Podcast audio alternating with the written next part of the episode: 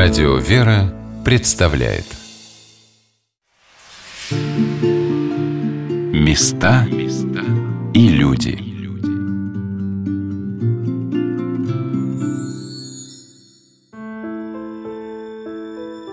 Сегодня на «Волнах Радио «Вера» мы рассказываем о древнем храме, построенном в середине XVII века, церкви иконы Божией Матери Знамени в Захарьине – о настоятеле храма, прослужившем в нем более 50 лет, протерей Николае Евграфовиче Сироткине, и о том, как основа служения этого прекрасного пастыря, традиция просвещения, учительства, заботы о людях развиваются в этом храме и в наши дни.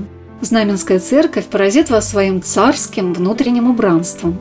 Роскошные иконостасы Киоты повторяют в точности тот шедевр, который создали в конце XVII века мастера барочной резьбы по дереву. Об этом рассказал протеерей Николай Киселев, батюшка, который имеет дарование церковного историка и образование искусствоведа.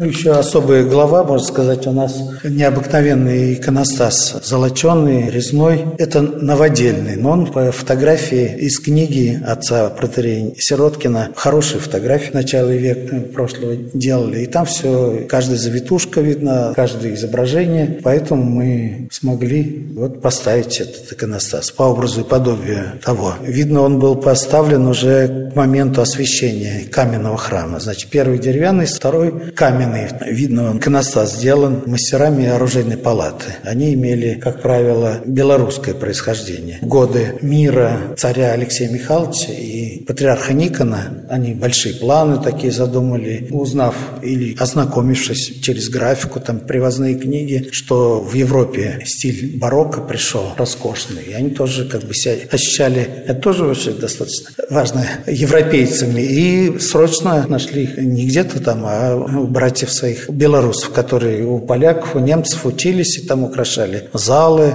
всякие дворцы, храмы реже ему удавалось. А здесь им дали Валдайский монастырь украшать новым иконосасом. И вот если Валдайский первый, то, ну, по крайней мере, по фотографиям сохранился в архиве, то наш второй, 1672 год, вот в формах московского барокко такой. Ну, по-своему он замечателен. Все эти колонны украшены гроздями винограда и виноградной лозы. Это имеет евхаристическую символику. Потом это масса золота, бликов, там такие зеркальца, которые улавливают, имитация огня, костров таких. Вот все это сознательно нагромождается и в таком густом очень свидетельствует о богатстве хозяина, о святом отношении к тому, что здесь происходит вот в Евхаристии. И следующий этап был уже такие вот колонны с виноградной лозой. Они выходят уже на стены храмов. Как бы вот само это вот таинство выходит и владеет и внутренним пространством храма, и даже внешним. По моим наблюдениям, Захаринский храм славится не только богатым внутренним убранством, но и серьезным отношением клириков храма к образованию и просвещению своих прихожан. Проявляется это в проповедях за богослужением. И бывший настоятель храма протерей Николай Киселев, и нынешний настоятель Ирий Владимир Галкин – как будто продолжает замечательную традицию церковного красноречия, которую заложил среди русского духовенства еще в XIX веке святитель Филарет, митрополит Московский и Коломенский. Отец Владимир отметил особое значение слов проповеди, сказанных и услышанных с церковного амвона в духовной жизни христиан.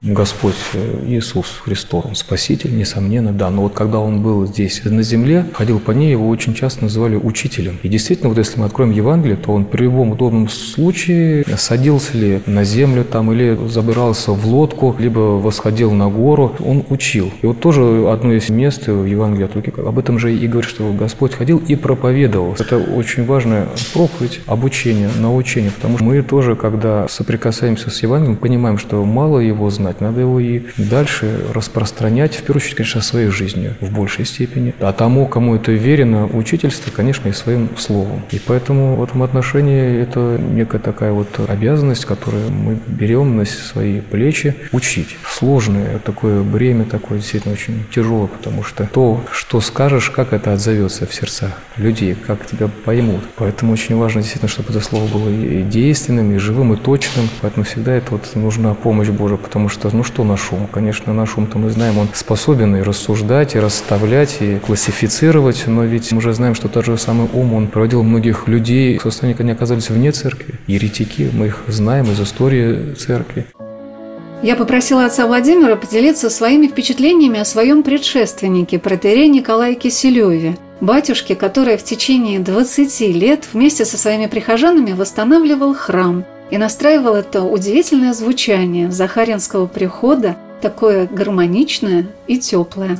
Тогда я вот просто издали его видел, личного знакомства не было, но вот издали, как мне показалось, человеком таким уж таким неприступным, может быть. А потом, когда уже мы здесь познакомились, сказал, что действительно вот это вот, как кажется, такая видимая неприступность, она скрывается такой вот добротой, вот отзывчивостью, приветливостью. Может быть, вот тоже состояние человеческого сердца, когда уже мы с ним познакомились, действительно, человек, который открывается вот своим внутренним миром, душой, вот готов и рассказать, и объяснить, и что-то дать, если это необходимо. Действительно, вот его часть христианам, собственно, здесь, если брать современную историю храма иконы Божией Матери Знамени здесь, в Захаре, то он, собственно, долгое время как раз был здесь настоятелем, без малого в течение 20 лет. Вот, и, конечно, его трудами здесь сложилась приходская община, она была, конечно, очень такая крепкая, сплоченная, и как раз опять отличалась и добротой, и отзывчивостью, простотой. Но, несомненно, вот его таланты явились следствием того, что здесь собрались именно вот такие люди. Ну, сам человек с образованием, ученый, тоже, продолжая традицию отца Николая Сесертного, тоже написал несколько книг об этом месте, посвятив эти книги истории этого храма, этого места, этого села. Книги, посвященные преподобному Иосифу Песнописцу, который, вот, опять-таки, является небесным покровителем нашего храма. Наш храм Богородичный, поэтому тоже вот у него есть книга удивительная, посвященная теме женской святости. Те святые жены, которых знает православная церковь, он тоже кратенько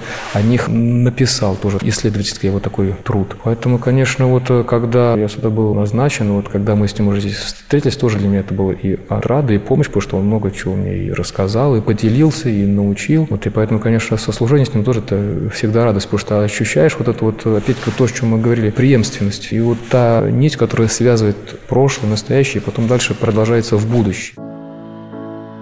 Наша программа называется «Места и люди». И по моему глубокому убеждению, каждый храм отличается друг от друга своей особенной атмосферой – а также внутренним убранством с иконами и святынями, бережно собранными священниками и прихожанами этой церкви. Каждый храм и каждый приход неповторим. И люди везде уникальные. А прихожане Захаринского храма, по словам его настоятеля, прекрасные – все прихожане любого храма и искренние, и отзывчивые, и добрые. Ну, вот, знаете, как-то мне показалось какой-то особенной такой отличительной чертой. Отзывчивость, простота. Знаете, опять-таки, может быть, это определяется тем, что мы, скажем так, переход, который находится не внутри там садового или бульварного кольца. Да, у нас есть, несомненно, люди, которые образованные, ученые, несомненно, но они как-то, знаете, вот сейчас вот ведет воскресной школе лекции по русской литературе преподавателю РГГУ Богачева Татьяна Николаевна. Интереснейшие рассказы, интереснейшие беседы по творчеству творчество наших писателей, которые совершенно с другой стороны открываются. То есть у нас есть люди, нас тут и профессора есть, но они как-то вот так вот, когда приходят в храм, вот этот вот, вот этот внешний светский лоск, он как-то вот это вот и ученость, она вот не давит на остальных, они совершенно просты в общении, но даже сразу и не скажешь, что за люди. У нас есть прихожанка нашего храма Лидия Васильевна, которая является потомком старосты нашего храма Соболева Федора. Вот, вот собственно говоря, вот супруги Соболевы, Федор и Александр, собственно, их как раз чанием была выстроена при отце Николае Сиротин, вот это наша первая, наша церковно-приходская школа. Фрески, которые здесь написаны сам ремонт, тоже было выполнены при их участии, при их материальной помощи.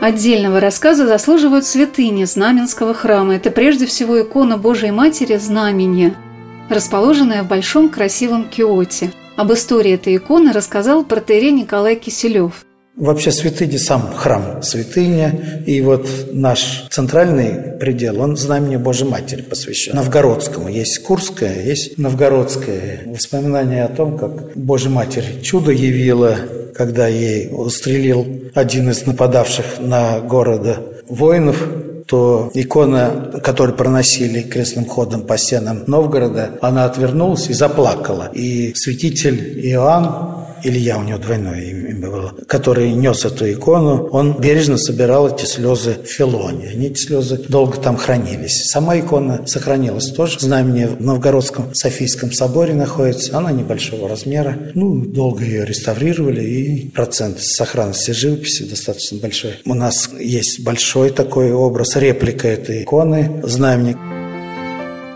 Настоятель храма Ирей Владимир Галкин рассказал о современном образе Божией Матери Знамения, которым прихожане храма очень дорожат. Внизу иконы немало привесов, приношений, которые говорят о том, что по молитвам к этой иконе Пресвятой Богородицы многие люди получают просимое.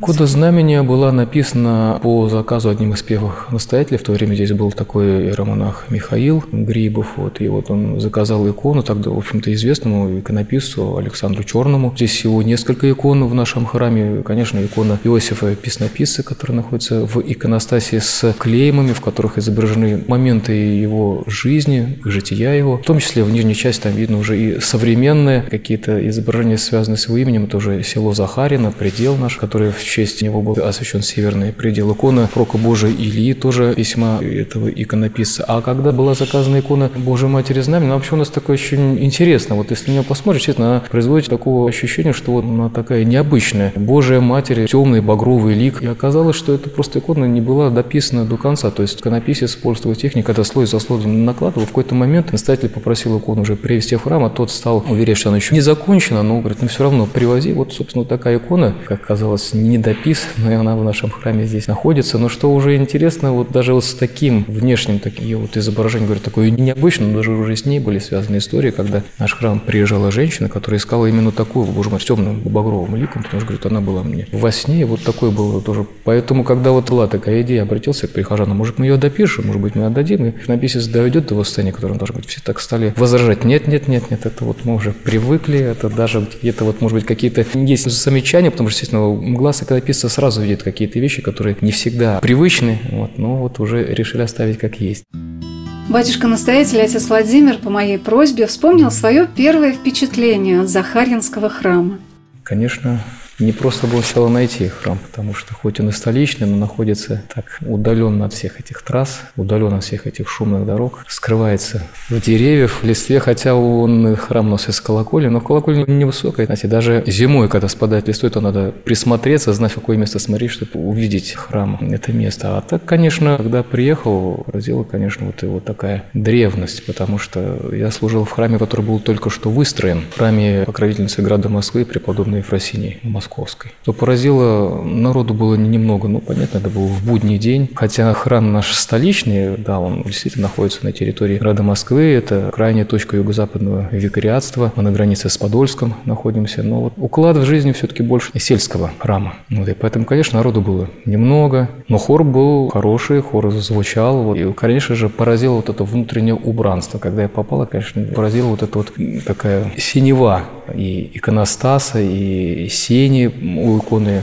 Божьей Матери Знамени, и иконы Пресвятой Троицы, обилие золота. Но это действительно храм времен раннего московского барока. Действительно, такой колорит он был принят, был в моде тогда. И, конечно, ну, сначала мне показалось, что на меня это все додавит. А потом как-то вот к этому привык и понял, что вот эта глубина, вот эта и синяя, оно как-то вот открывает вот туда, в небо. Потому что вот, естественно, вот храм наш богородичный, поэтому это вполне уместные тона. А золото, конечно, всегда напоминает о солнечном свете, о прежде всего Пресвятой Троицы, да, которая излучает этот свет, эту любовь. И поэтому, конечно, мы все путники Царствия Божия, когда оказываешься в том месте, которое нам об этом особо каким-то таким даже своим убранством напоминает, очень важно для нас, для людей. Вот мы так устроены, что у нас же не только тело, душа, дух. Душа требует тоже своего какой-то вот этой эстетики, какого-то такого устроения, когда она способна встать, вот человек встает перед иконой, и вот уже его душа, смотря на иконы, как начинает настраиваться на что-то. Поэтому, конечно, первый вот шаг вот здесь был это такой вот поразило все. И дорога, и место, и сам храм, и внутреннее убранство.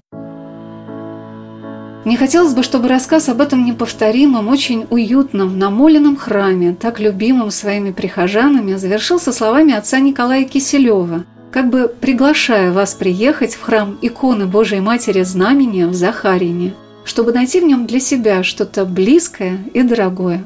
Находимся мы на речке Лопинки, на живописном таком пригорке, на берегу запруженной речки. Принято было в старом Подмосковье, во всякой дворянской усадьбе, запружали реки. И вот у нас тут был до революции каскад из четырех озер. Главное озеро, на котором находится остров такой искусственный, находится храм наш. Причем он имеет особенность такую. Во-первых, он на горке находится, а во-вторых, на источнике здесь бывшем, святом источнике. И действительно, мы его расчистили. Накопительный колодец, вода проходит в пруд. И вот на месте между между алтарем и прудом поставлена часовня.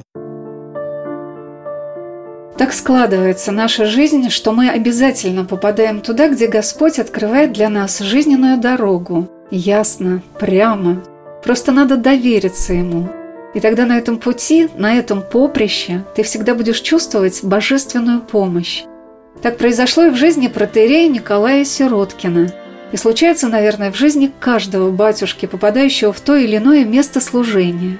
Сельский приход может стать и кафедрой для проповеди, когда в небольшой храм будет приходить все больше и больше прихожан, и школой просвещения, когда он станет учить детей верить и жить по вере, и местом утешения и молитвы, когда в нем будут с таким вниманием и добротой относиться к людям – и мы поздравляем храм иконы Божьей Матери Знамения с таким значительным столетним юбилеем со дня представления его настоятеля протерея Николая Сироткина, который был одним из тех прекрасных пастырей Русской Православной Церкви, которые и передали новому поколению священнослужителей свой большой мир многогранного служения Церкви и своему Отечеству.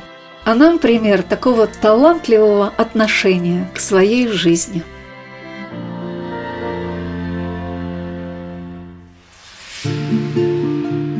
Места и люди.